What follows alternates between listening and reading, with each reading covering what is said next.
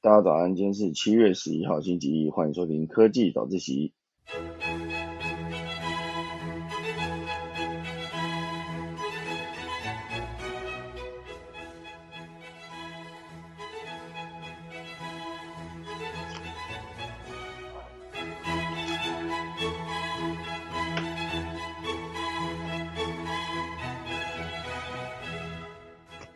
好的，今天科技早起要跟大家分享几则消息。第一则呢是我们的台湾首枚类卫星的火箭成功升空了。啊，这个地点在屏东的旭海，啊，牡丹乡的旭海。那曾经旭海是一个公路没有到达的地方，那现在呢有可能会不会因为这个发射地点呢，成为带来人潮跟观光的机会呢？然后还有我们 这一次的这个火箭发射升空呢，其实算是经过非常多的时间研究跟测试。在发射当天呢，还因为气候在延迟了一些时间。不过最终呢，我们的呃科研火箭还是顺利发射升空。接下来跟大家分享。第二大段呢，会跟大家聊到就是我们的比亚迪。哦，比亚迪其实曾经被伊隆马斯克嘲笑是一个没有吸引力的电动车。现阶段呢，它的产量超车特斯拉了，非常厉害。到底是什么原因？是因为它的刀片电池吗？等一下一并跟大家讨论。第三大段呢，会跟大家聊一些比较轻松的，就是分手度假正康。现阶段呢，旅游业者抓住了这个疗伤的商机，从冥想到咨询服务都有。我等一下就来跟大家好好的分享。钟声过后呢，开始今天的科技早起喽。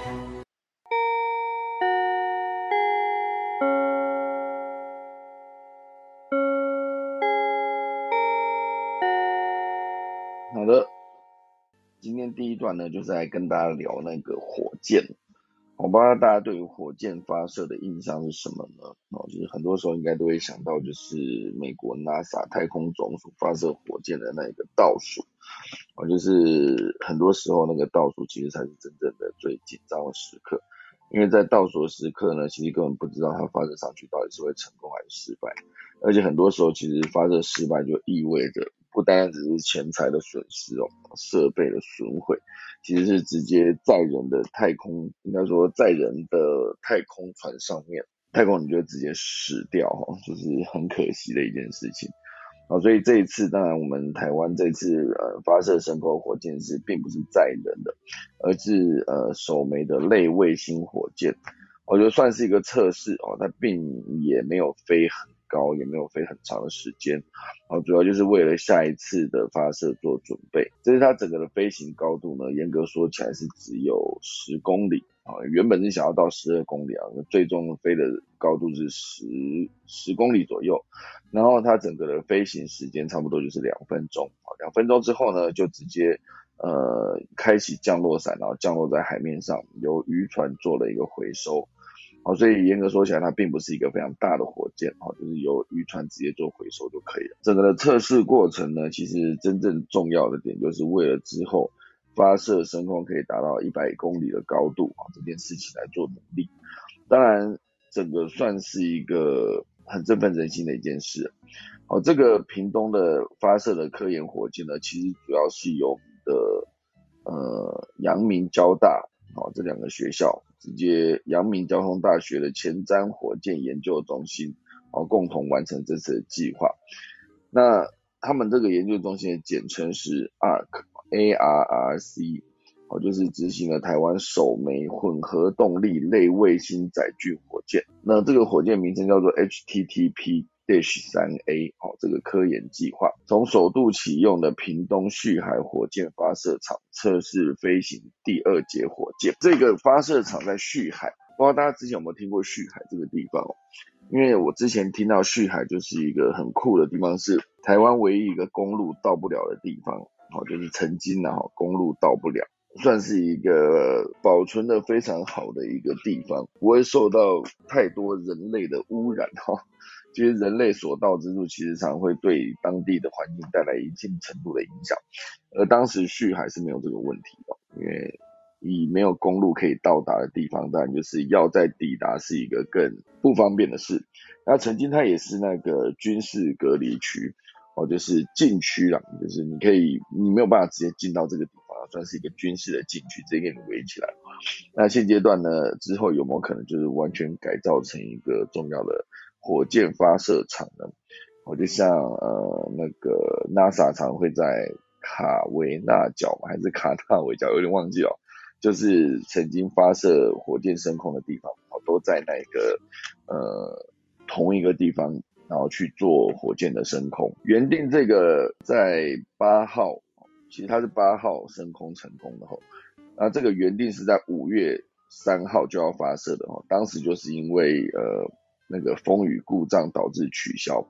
好，所以这整个的新闻就一路到后来才在呃八号哦直接做飞行的升空，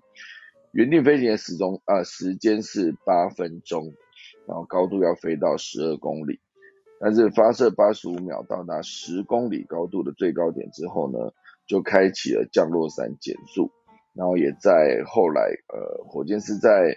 六点十二分升空，然后在六点十四分的时候就直接开启降落伞落海，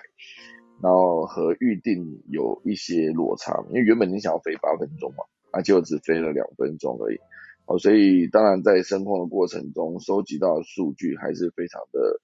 呃，可当做之后飞行的参考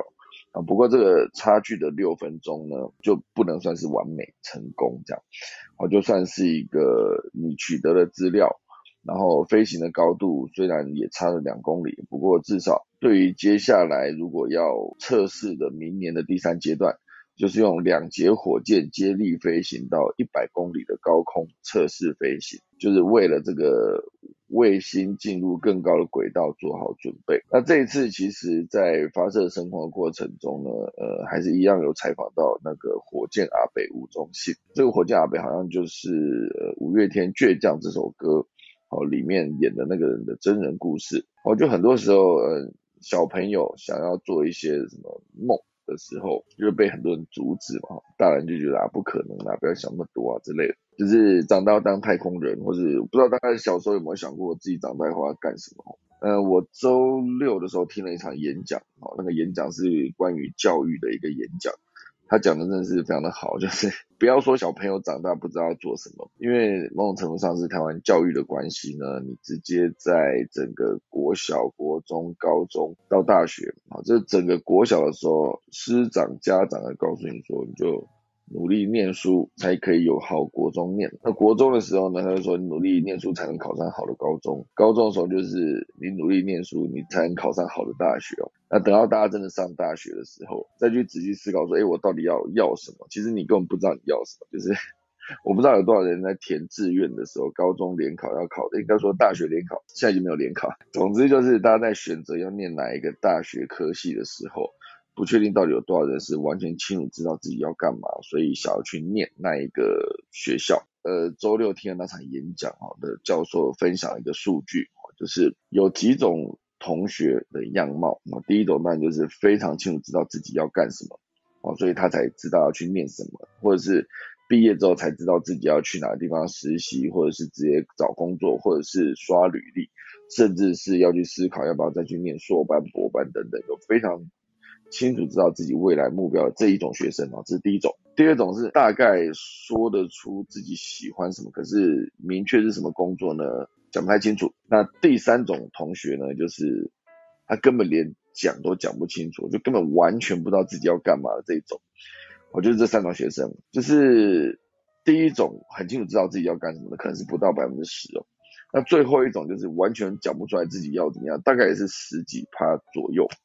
好，所以算起来中间哦，大概百分之七十五到百分之八十这些同学们呢，他们其实是好像知道，可是又好像不知道的状态，然后就进入了职场。所以我觉得以教育的对比来看，哦，就是国中国小西方教育其实会有直接在很小的时候就让你有机会去思考，说你到底想要做什么。我觉得他的教育的逻辑就是一个会从一开始。带你认识自己，然后就一路到，呃，比如说外国的西方学生在念小学之前，学前会教你生活管理。那台湾的学前当然就是读书考试，然后才开始准备念小学嘛。那等到外国欧美人才养成，就是到小学的时候就开始从生活管理进阶到环境探索。那台湾的学生当然还是去读书考试。欧美的国中已经开始跟你讲梦想跟寻找，要你的梦想是什么，你希望是什么样的未来的生活。到国中呢，已经开始从生活管理到环境探索到梦想寻找，国中就已经在思考梦想这件事。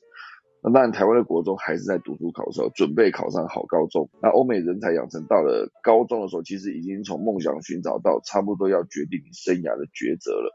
你到底接下来要走哪一条路？然后台湾学生当然是高中还是一样，就是准备考大学哦，不管是用学测还是机测，还是各式各样的呃入学方式。其实现在的入学方式我已经搞不太懂哈。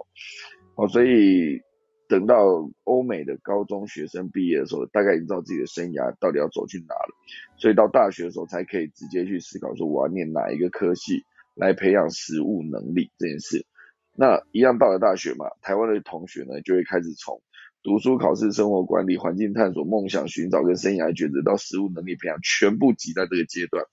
我在某种程度上也可以证明了，就是为什么很多人到了大学，包括我，我在高中考大学的时候，其实。呃，我不知道有多少人跟我一样哈，就是其实我不太知道我要念什么，那只是觉得好像大传啊，或是影影音媒体类，比如说世新的广播电视、电影这些，好像蛮有趣的，我就尽可能去填哦。当然很幸运的还是能填到一个世新大学的电影这样。哦，所以上了大学之后，当然对于我的生涯规划或者我未来我的梦想到底是什么这件事，其实还是有一点搞不清楚。就是那一段时间应该是。跟了，就比如说我在大三去实习跟那个电影，哦，大三和大四都有去实习跟片这样。我那时候的感觉就是，我只要跟着谁，我觉得谁蛮厉害的，我就想要好，那我以后就做这个。就比如说我在跟片的时候遇到一个很厉害的摄影师，我觉得好像当摄影师也蛮棒。后来发现自己在摄影的美感这一块呢，可能还是有点落差哦，所以就没有变成摄影师。然后等我毕业退伍回来后，其实我还是不知道自己要干嘛，我就是。又跟着同学去另外一个片场，然后后来进了一个公司，就跟了一个呃纪录片的拍摄，然后就发现哇，那纪录片的导演真的蛮厉害，然后就觉得嗯，当导演好像也很不错，然后再跟了一部电影，电影的制片也很厉害，然后觉得哎，当制片好像也很不错。后来当然发现自己在制片这一块好像你没办法太快跟人家玩闹，我就是比如说你的台语要很流利，这块我就很弱嘛，我台语很很差。然后要要那种玩，那就比如说你好像要跟每个人都可以快速混熟那件事，对当时的我来说真的是蛮困难的一件事哦，所以也没有变成一个制片。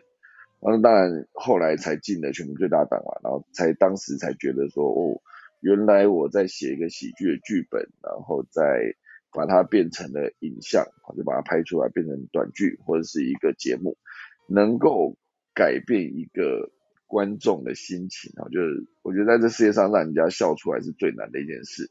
可是如果说我今天可以把让人家笑出来变成我的职业，然后让每一个心情不好的人呢都能改善自己的心情这件事，至少你笑一笑，觉得重新又可以再呃启动一次，让自己继续朝着自己想去的地方前进，这也是一个蛮棒的一件事啊。最终我才觉得哦好，那我就来当个喜剧导演哈。啊，所以就于是后来就继续开心的在全民最大脑待满七年，然后才一路做出了空姐忙什么，就是让台湾的服务业呢能够有一个别人帮他出一口气的机会。我这当然讲就是教育的过程啊。那当我礼拜六天那场演讲关于教育的过去的反思，然后未来其实有非常大的冲击啊。老师讲的东西其实非常的厉害哈。曾经有一个数据在讲那个台湾的少子化。哦，就是在讲老松国小在台北，然后曾经它是世界上最大的小学，曾经哦最多人的时候有破一万人哦。大家想想看，一万人，假设一百五十个人好了，一万个人代表几班？哦，就一千除两百个班，两百个班就是除以六，就是六个年级嘛，差不多一个年级有三十多班哦，对吧？总之一个年级有一千多个人才能突破一万人。我说老松国小。后来现在有一个数据显示，老松国小已经剩下四百五十个同学了。大家想看，从一万多降到四百多个同学，其实是很可怕的一个数字哈。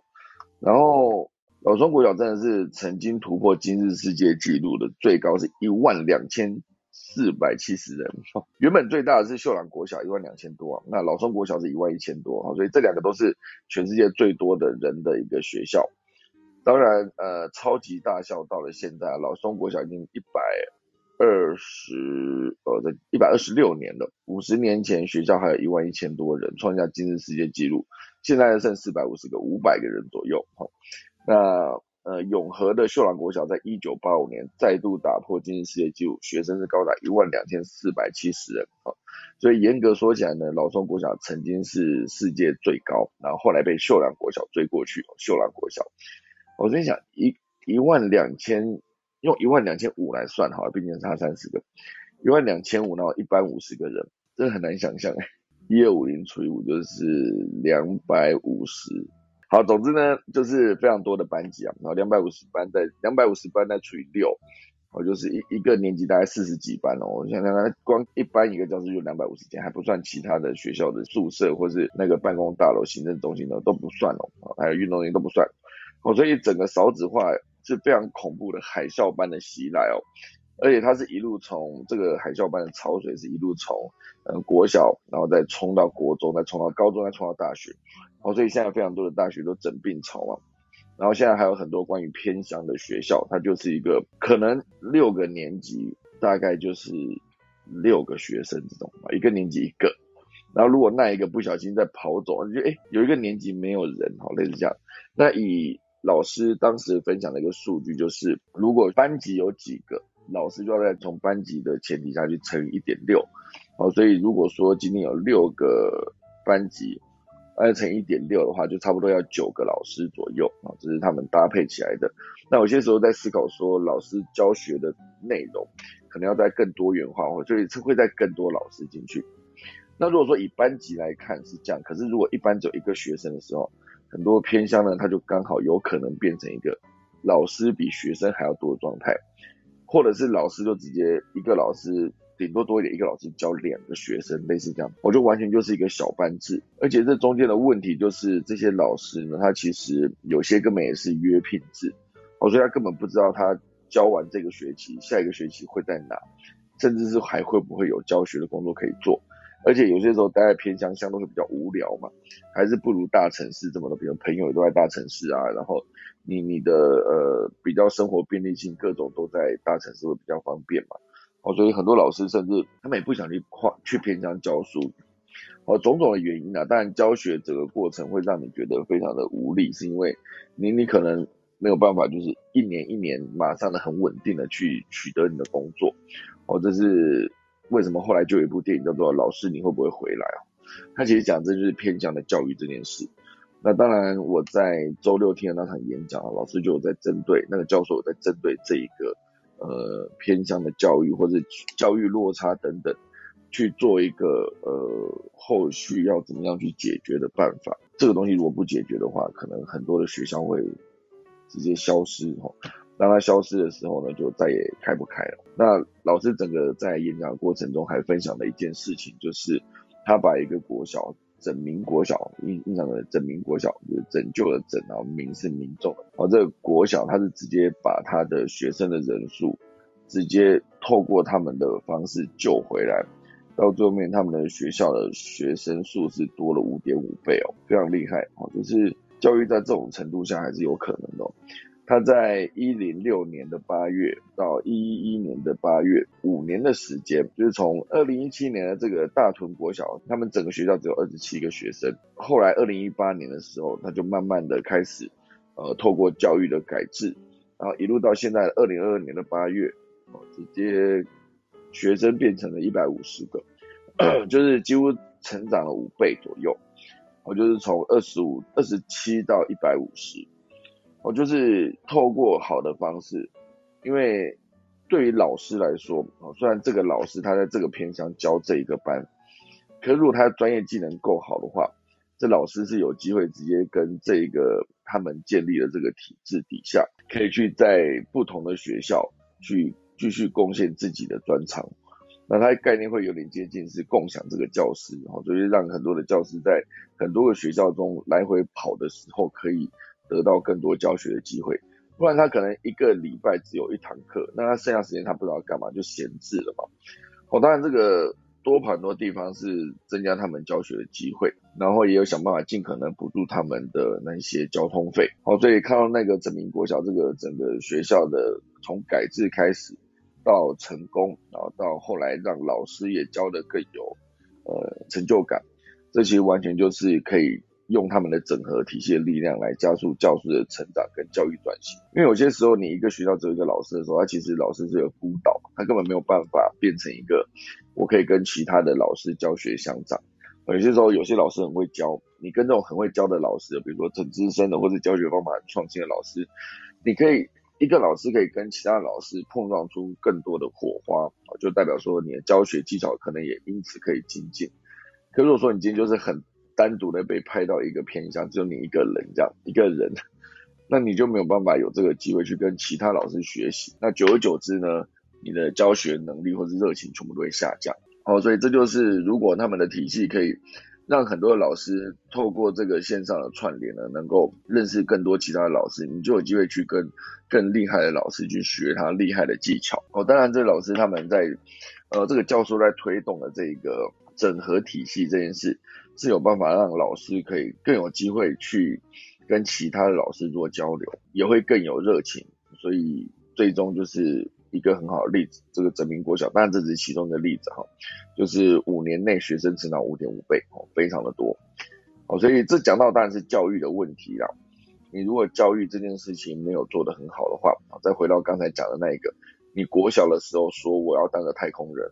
如果有些的小朋友国小就说我要当个太空人，或者我要去发射一个火箭，你就嘲笑他，你就觉得他不可能的话，很多时候家长的一个表情跟一句话，就把这个火苗浇熄哦，这是很可能的一件事。哦，所以以前小时候觉得有些人想要长大我要当漫画家，那时候所有的家长就告诉你说画漫画赚不到钱，你就画那个就是这是不好的工作。为什么不去好好的念书呢？可是现阶段当然你是有机会直接透过一些成功的案例，比如说你说你看当肯，当肯画的画非常的棒，他赚多钱。马克，马克画的职场漫画也非常的棒，还有很多的插画家，还有很多他直接靠着赖的贴图创作等等，他都是个机会。好，马来模做的东西都非常的好，我怎么看都觉得有一些成功的案例在前案例在前面，你就也许才有那么多一点机会去说服你的长辈说，我靠这个。兴趣也是可以成功啊！当然，马来模或是马克或是当肯，他们也不是随便就变成那个样子，也是经过一番拼了命的练习哦，跟持续曾经尝试的失败等等，才能走到现在这个地方。不过至少它是证明了一个可能性，而不是说真的好像真的完全只要你做这一行就完全赚不到钱一样哦。所以对很多小朋友来说，就更有机会用这个方式去说服你的家长哈，就是我可以。呃，用我自己想做的事情，这个兴趣呢，当做我的工作。哦，所以再回到这一个哦，就是火箭阿北跟我们的呃这一次的发射成功的这个新闻。哦，当然很多人梦想，相信这个火箭阿北，他其实相信他已经很小的时候就知道自己要什么。那也很庆幸他的家长呢，可能没有这么快的泼他冷水。那一路到了现在，然后最终就成为了这一次发射测试成功的一个关键。哦。当然还是集合了众人的努力啦，只是有一个好的开始。就当然中间的失败就不用讲了，一定是很多时候的失败都是不可避免的，失败也并不是坏事。台湾的教学体制下是教出了很多怕失败的学生，而失败在欧美的教育中其实算是一个很好的体验，因为失败它的过程就是可以明确告诉你某一些方式走不通，哦，这比什么都还要值得。哦，就是如果怕失败就不去尝试的话，你永远都不知道说这个失败到底会造成什么样不好的结果，那你就不会这么有感。所以总之呢，这一次在牡丹乡的旭海啊发射成功这个火箭，哦，虽然它呃火箭看起来好像没有很高，就就两三层楼高的样子，也可能不止哦，三四层楼高，然后上面写了 ARRC 哈，就是这一次的发射的阳明交大前瞻太空中心的简称。哦，这个发射的火箭，我觉得，呃，能不能尽快的变成一个发射属于台湾的低轨卫星上太空，也是亟待努力的一个目标。因为毕竟伊隆马斯克的 SpaceX 持续不断在发射这个低轨卫星升空，然后如果有一天这个低轨全部被它占满的话，那我们要再发射上去又没地方放哈。所以其实现在对岸也持续不断在做这件事啊，就是尝试发射自己的低轨卫星。因为讲未来整个掌握世界的情资来看，卫星就是一个非常重要的一个存在。哦，如果有一天伊隆马斯克 SpaceX 可以覆盖全世界，当然账面上看起来呢，它是让全球的通讯有更进一步的成长。可是如果以军事上面的考量啊，这个卫星布满了这个整个太空的轨道，其实它可以及时监控任何的东西。哦，这个在《全民公敌》里面就演过好几次了哈，就是在不我说好几次，好多电影都在演这个。我就透过太空的侦测。然后再加上现阶段物联网越来越蓬勃发展，以后你几乎可以透过太空去控制任何的连得上网的东西哦，只要你破解得了的话哦，所以对未来来说哦，这太空绝对是一个以前只有美美国跟苏二苏联苏俄俄罗斯。总之就是以前只有美苏在打太空冷战啊，就是持续不断的发射，不管是载人登月计划呢，还是卫星呢，还是各式各样的火箭都持续的升空。以前有一个美国跟苏联就是为了太空战争这件事情呢，直接去拼的你死我活。现阶段呢，当然又增加了一个中国在对岸哦，他们持续想要尝试发射自己的卫星，也可以在低轨卫星的轨道上面占有一席之地。哦，所以以后谁掌握了太空，就掌握了话语权。所以如果可以早一点把我们的 低轨卫星升空上去的话，也不是一件坏事。好，总之就是今天第一大段哦，从火箭升空这件事情聊到了所谓的教育，聊到了所谓的小朋友的梦想。我就是再讲一次，如果以后台湾的教育还是直接把所有事情挤在大学才让学生去体验的话，那对于未来他们真的想做的事情，有可能在更延后。我认真那时候在连退伍之后呢，我还在想说，我到底要做什么，就是还不知道。所以欧美人才养成快速跟大家再重新讲一次哦，在学前的时候可以教生活管理，我就把自己顾好。然后在小学的时候开始做环境的探索，国中的时候已经开始在进阶到梦想的寻找，我到底想做什么事。然后高中的时候，你就可以在你搜寻的梦想这三年的过程中去做一个生涯的抉择。然后到大学的时候才能实务能力培养。就真的是在我这个专业领域上面，我要去找什么学校，去找什么教授，然后让我可以直接更快的完成我这个专业能力的培养，而不是像台湾在国小啊，就跟你讲，你好好的念书啊，国中好好的念书，高中好好的念书，就只念书哦，就什么都不做这样，哦，所以同时间养成了很多的生活白痴嘛，就是很多东西都不会做的这些，就是诶念书念得很好，可是其他的一窍不通，包括感情这件事。突然间到了大学谈了恋爱，第一次失恋就直接跑去呃了结自己的生命的也大有人在，可是无法面对挫折的情况下，很多时候你把所有的这些专业，也不要说专业能力啦，就是读书考试、生活管理、生环境探索这一些全部挤到大学，挤到大学的时候才一次去弄，那再加上很多学员就是我刚从国中、高中这种考试的痛苦的漩涡里面爬出来。我大学一年级绝对是玩嘛，玩疯了，拼命的玩，我就整天冲夜游夜唱这种。其实现在还有很多的，在网络上面就可以玩到非常多的东西，游戏等等。就大大一的时候就拼了命的玩，大二的时候可能玩一玩，觉得好像稍微要收心一下，好像真的得念一点书哦。而且大二的时候可能功课就开始变重这样。然后到大三的时候，好像哎，好像快要毕业了，再不赶快想未来要干嘛，来不及了吼。所以就开始去想说，哎，未来真的毕业以后，我是不是开始去占一些呃实习的机会啊等等。然后到大四的时候，就哎，真的已经迫在眉梢，就看到哎，原来所有的同学都跑去考那个硕士班，因为不想要快速的进入职场啊，所以对，然后那我也去跟着去考硕士班，就一堆人跑去考硕士班了，可能根本不知道说自己念这个硕士要干嘛。后来事实证明，有一些科系呢，你念不念硕士其实根本没有差，因为在起薪在职场上其实根本不会有任何落差。那你多花那两年呢，就是除了多花两年的钱之外，你也浪费了两年提早进入社会的机会。我觉得很多时候呢。大家去思考一下，有一一些情侣哦，就从学校毕业之后，为什么呃没多久就分手了？因为男生要先去当兵嘛，啊，女生就直接进入职场啊。进入职场的时候，他们其实整个呃升级的比较快啊，不管是他的眼界啦，然后还是他的生活啊，还是他的收入等等，都会比这个在当兵的阿兵哥还要来得快很多，而且收入也高很多。阿兵哥就坐在那边从从一路头发剃掉之后就变笨了嘛，这是我自己的经验了，变超笨了。那好像也是军中想要造成一个效果，就是让你只听命令服从就好，其他都不用去想这样。哦，所以在那个时候，可能原本在呃大学在一起的这些另一半啊等等，这些女生已经在职场工作了，所以渐渐的发现，哎，你们两个没有什么话可以聊，然后会发现，哎，生活落差越来越多，然后觉得他们好像就是看的越来越多，然后最后就哎兵变的分手，多惨，你看看。好，所以总之我觉得，先不管这个。呃，进入职场这件事啊，我觉得知道自己要做什么，永远都是最重要的一件事。那我是很庆幸后来又找到一份我觉得还蛮喜欢的工作，算是跟我的兴趣有一点结合。因为我自己本身就喜欢看有趣的东西，然后所以能够透过自己做的有趣的内容呢，去呃让更多的人因为心情不好啊，就是就是解决他们心情不好的问题，好等等，这就是我目前为止正在做的事情。好。第一大段一转眼讲到现在就已经四十分钟了，不过我觉得从呃这个火箭的发射讲到教育过去，我都觉得是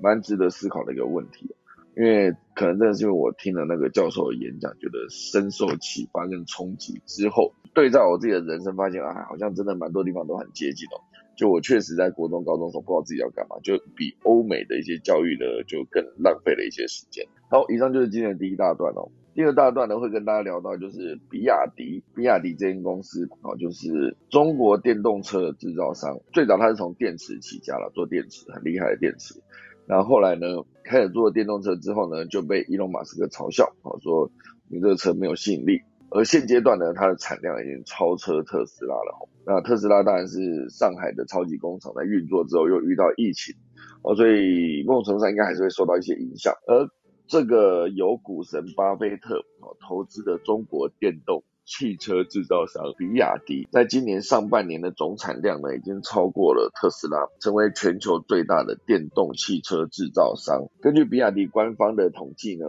啊，这个公司在上半年总共卖出了六十四万一千三百五十辆。哦，而特斯拉是五十六万，哦，所以差的是将近八万辆。所以二零二二年的前六个月呢，比亚迪的销量较二零二一年上半年增加了四十八万辆，哦，增幅达到了百分之三百一十五。相较之下呢，特斯拉的增幅只增加了百分之四十六。哦，所以二零二二年的前六个月，比亚迪的销量真是碾压式的赢过了特斯拉。但是这样的比较不一定精确。因为很多比亚迪销售的汽车呢，都是充电式的混合动力车，并且是使用汽油发电机来补充电池的电量，而特斯拉呢是销售全电动汽车，而在中国这两种方式都算是零排放的汽车，所以整个销量来看哈，当然数字上是这个样子，可是实际上，呃，完全不使用燃油的汽车，我相信特斯拉还是超过比亚迪的哈。只是在整个整体销量来看，就是伊隆马斯克呢，过去当然是曾将比亚迪视为特斯拉的竞争对手，而且还嘲笑对方的设计跟嘲笑对方的品质，呃，讲了一句话叫做“你见过他们的车吗？”问号。而在二零一一年接受彭博社采访的时候，也嘲讽说：“我不认为他们会有厉害的产品，我不认为他们有吸引力，而技术呢也不是很强。”但是如今呢，呃，二零二二年的现在。巴菲特当时投资的这笔投资在比亚迪身上的价值呢，已经成长了四四十倍。那他旗下的波克夏海瑟威呢，斥资了二点三二亿美元，去购买了二点二五亿比亚迪在上啊香港上市的股票。此后，比亚迪的股价就从一美元飙涨至四十美元。这个波克夏海瑟威呢，就直接呃股份现值变成七十七亿美元非常高。我原本是二点三亿投资投进去，后来现在变七十七亿有价值，非常厉害，所以巴菲特还是投资之神哦，至少在这笔投资上面哦，这没话讲。而今年呢，尽管美国的景气低迷，中国的环境呢也算是充满了挑战，投资者对于比亚迪依然抱有期待哦。今年到现在为止呢，股价上涨了百分之二十八，而同时间。特斯拉在纽约股价却下跌了超过百分之三十八，哦，这就是这两个公司的差异。那比亚迪为什么能超车特斯拉呢？关键就在它的厂区位置，哈，因为特斯拉今年上半年缓慢成长是归于上海的疫情封锁政策。马斯克在五月的季度财报电话会议上面表示，我们失去了很多重要的生产时程。而上游供应商也面临了困难，所以停止生产很久。但是伊隆马斯克也承诺，特斯拉的上海工厂将会复仇，在关闭或减产两个月后，将于六月初恢复满载生产。但是特斯拉的付出呢，并没有追上比亚迪的步调，因为比亚迪所在的位置是完全不受上海封城跟呃电动车供应链中断的影响。比亚迪的基地哦，在中国南部的广东省哦，所以封锁根本不像上海这么严重。而且比亚迪拥有一个垂直整合的供应链，有自己的电池生产跟晶片制造部门，减少了对外部呃供应商的依赖，哦，成功将竞争对手变成了自己的潜在客户。而且早在去去年呢，比亚迪就传出将为特斯拉提供刀片电池。哦，今年哦，就是比亚迪的副总裁连玉波跟在接受央视采访时候表示。我们现在跟伊隆马斯克是好朋友因为我们将很快为特斯拉提供电池，所以比亚迪的电池本身就非常的强大哦，就是跟宁德时代哦，跟那个青山集团哦背后的合作绝对是更密切的，垂直整合的供应链永远都是有机会降低更多的成本，然后让自己的竞争力更加的提升哦，所以这就是伊隆马斯克的特斯拉哦跟比亚迪做了一个对比。比亚迪就是幸运的选择了在广东的厂区，然后减少了像特斯拉在上海超级工厂被封城的时间，停止减产的数量，然后才最终造成现在这个结果。不过真正只看完全纯电动车的话，我觉得这两个公司的产量是绝对有的比的哈。好，以上就是今天的第二则。那当然讲到第二则，还可以再补充一个点哦，就跟马斯克有关，就是他曾经有一个，也不算曾经啊，之前。他有一个无聊公司叫 The Boring Company，然后它主要就是选在赌城拉斯维加斯，距离地面四十英尺处，我觉得差不多离地面是十二公尺这个地方，挖出一系列的地下路网啊，叫做 Loop，并且于上周四呢，就是呃上周四哦，就三十号嘛，这是什么时候新闻？哦，七月八号，哦上周哦。OK，他在六月三十号的时候呢，正式启用了第一个上下客站，哈，就是将整个计划向前迈进了一大步。它简单说，就是在很拥堵的交通的所在地的地底十二公尺处挖洞，到处挖，挖了一大堆路网之后呢，就直接把他的那个特斯拉放在里面，我就可以让它有一个。更快速移动的方式。原本二零一六年马斯克成立这间公司的时候呢，是希望为洛杉矶的交通问题提供解方。他希望能从他的居住地贝莱尔挖一条大概三十公里的隧道直达机场，并透过特制的大型电动溜冰鞋，以时速一百五十英里，大概就是两百四十公里的速度，高速运载车辆。这个标新立异的计划呢，一经发表啊，却受到消防法规限制跟舆论的反对，无法在洛杉矶推动。哦，最后呢是拉斯维加斯表示愿意跟伊隆马斯克合作，并且在二零一九年就开始新建相关的路网。哦，经过十八个月施工之后呢，第一阶段在二零二一年六月完工。哦，所以它现阶段是真的有这个路网，把路网搬到地底下。好，最直觉联想的好处当然就是解决道路的拥塞问题。因为道路在地底下，它不会遇到障碍物，可以全程直线行进，既能提升速度呢，也能缩短距离，哦，帮旅程省下更多的时间。而且隧道采单点进出，在控制车流量的时候呢，也能解决塞车的问题。哦，所以开辟地下道路之后呢，地上的空间就可以改建成公园，就增加绿地的面积。然后由于车辆行驶在地底下，啊，不会受天候影响，也能够减少车祸的几率。虽然这有很多的好处啊，但是伊隆马斯克想的绝对没有那么简单啊。他希望打造地下路网是为了往后的火星计划铺路。因为如果人类只有不只是登上火星，还要在火星上面生活的话，人类在大气中含氧量低于一趴的星球上面生存，势必要一直待在室内环境，而需要长时间移动的时候呢，就必须靠挖掘地下城市网络来穿梭。所以这就是一个伊隆马斯克推动的这个计划。目前为止呢，呃，它的概念有点像捷运不过最大的特色是中间站不停哦，将旅客直送到目的地来节省更多的时间。现在第一阶段呢，一台车哦可以坐三个人，未来如果消防法规通过的话，最多人数就可以增加到十二个人。根据无聊公司的规划，就是全线通车后，预计每小时的旅运人次可以达到五万五千名，非常厉害哈。呃，这算是一个很庞大的计划，而且资金呢完全就是由这 Boring Company 出的，拉斯维加斯根本没有用到任何一毛税金，所以就为城市带来方便的路网。所以看着赌城的成功呢，美国其他的城市对这个 Loop 的态度也逐渐从排斥到跃跃欲试。现在德州就有意引进这个系统啊，跟马斯克合作，除了能够节省建设道路的成本，对于城市来说呢，也会有新闻性，就可以带来更多的曝光度。哦，所以这个后面贴着 Vegas Loop 的这些特斯拉的电动车呢，就是直接算是在这个 Loop 底下服役的一个状态。哦，所以人数当然目前为止呢是没有办法这么快的达到。大量的人数，不过至少也算是一个开始。因为现阶段同样距离的铁路，每小时可以载运两万五千名乘客，地铁更高，可以载十万人。而特斯拉的 Loop 呢，应该说这个 Boring Company 的 Loop 呢，每小时差不多只能载四千四百个人，还没有破万。所以当初马斯克宣称最低车资只要一美元，但现在票价经过距离计算之后呢，起跳价是五美元。哦，虽然比共享汽车还要便宜啊，比 Uber 便宜，但是仍然高于拉斯维加斯巴士收费单程两美元。哦，除了尝鲜客之外呢，如何吸引到真正市民搭乘来提升运量，是未来实际操作的难题。哦，因为现阶段那个 Boring Company 表示哦，造价成本真的太高，每英里大概是一点五亿美元，就是你每一英里就要花掉台币四十四亿。在没有政府税收的援助下呢，对呃，Boring Company 来说也是一个很大的负担哦，所以希望未来能够在技术更成熟的时候，靠着减少隧道直径，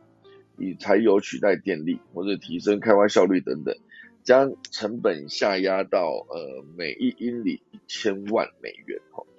因为现在是每一英里就是四十四亿嘛，之后希望能够降到二点九八亿，我觉得每一英里降到三亿以下哦台币。哦，所以现阶段如果说这个挖洞这个大型溜冰计划、大型溜冰车这个计划没有实现，而且本质这个单线的长隧道啊，如果不慎碰到抛锚或者车祸，或者前面有龟速行驶的车辆的时候，就直接会把路直接堵住。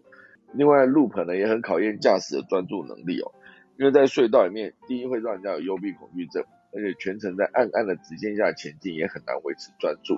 如果要不小心错过站点，要回转也相当的不容易哦。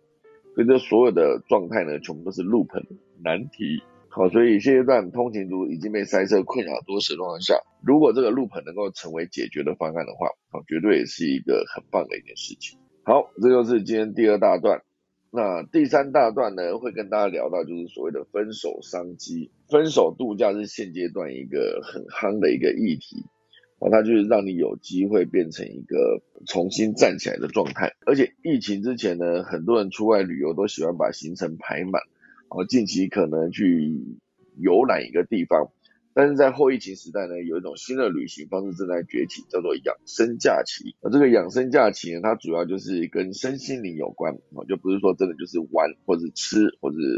到各个地方的景点拍照，啊，不是。很多人在这个养生假期的概念，就是很多人会透过旅行来疗愈身心。而美国运通最近一项调查就表示，有百分之七十六的受访者呢，希望可以透过旅行改善他们的幸福感。我这是幸福感很重要，好，而且更有百分之五十五的受访者愿意为其额外支付费用，好，这就是幸福感这件事。呃，根据呃富比士的报道。养生旅游的成长速度呢，较传统旅游快了百分之五十。而全球养生协会的数据也显示，这个产业的市场规模呢，将从二零二零年的七三五八亿美元，成长到二零二二的九一九零。二零二零是七三五八，二零二二是九一九零亿哦，就只要突破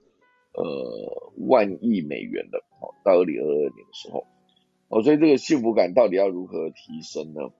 现阶段哦，因为很多人因为疫情期间分手或者离婚，哦，疫情期间真的是没有住在一起的远距离，就更可能因为距离的拉远没办法见面而分开嘛。那你能一直见面，比如说两个居家隔离的一对夫妻，最终就是相看两厌之后，就疫情可以解封的时候，马上跑去离婚了。因为之前可能彼此各忙各的工作，没有这么长时间两个人待在同个地方，就是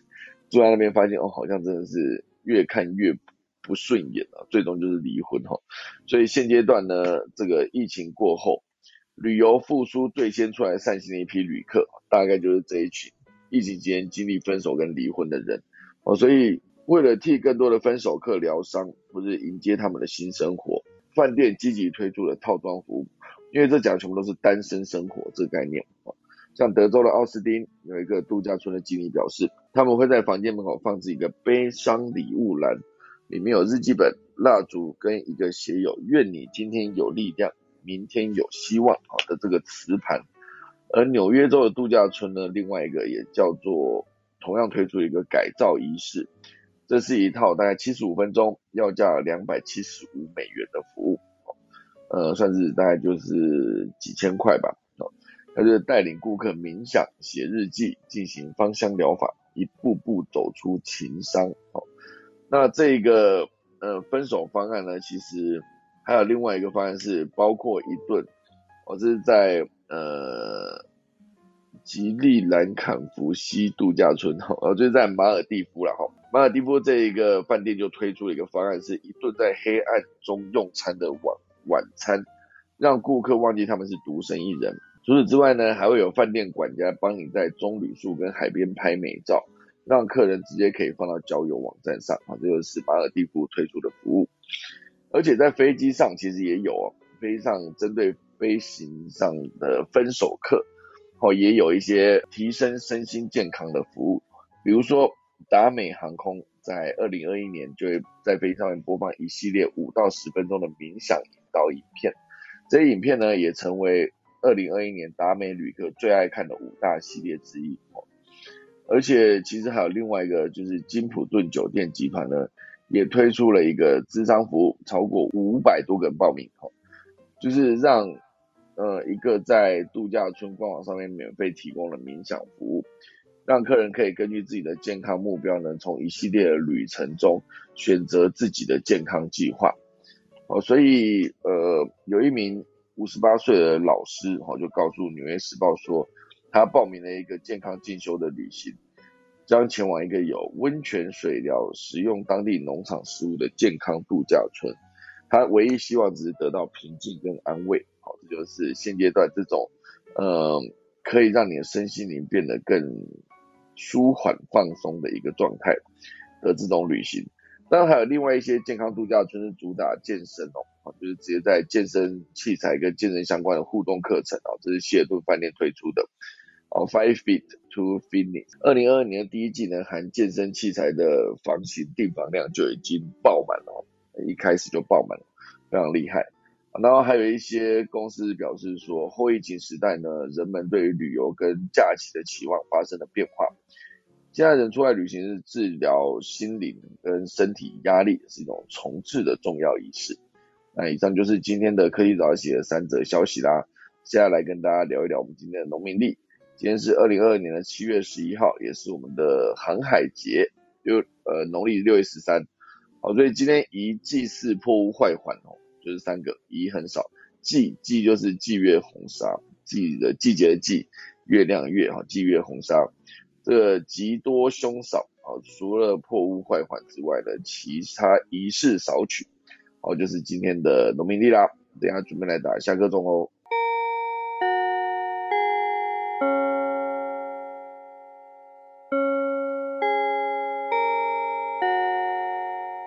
好的今天谢谢大家来收听科技早自习啦，然后那今天原本还有收集到另外一则消息啊，就是周杰伦的新歌为什么那么红？周杰伦新歌叫做《最伟大的作品》，哦，洗版了这个社群啊，这也是上礼拜五的一个报道。为何周杰伦依然能在一片抖音歌曲中杀出重围呢？这我觉得这篇文章真的蛮长的，可能可以当做明天的一个重要的内容来跟大家重新分享一次。好的，所以总之呢，这就是今天科技早起啦。我觉得今天看了我们的郭巴比跟何明老师都不在，不如我们就快速的结束今天的节目，然后赶快大家去吃早餐好不好？今天就谢谢大家收听啦我准备来打下课钟喽。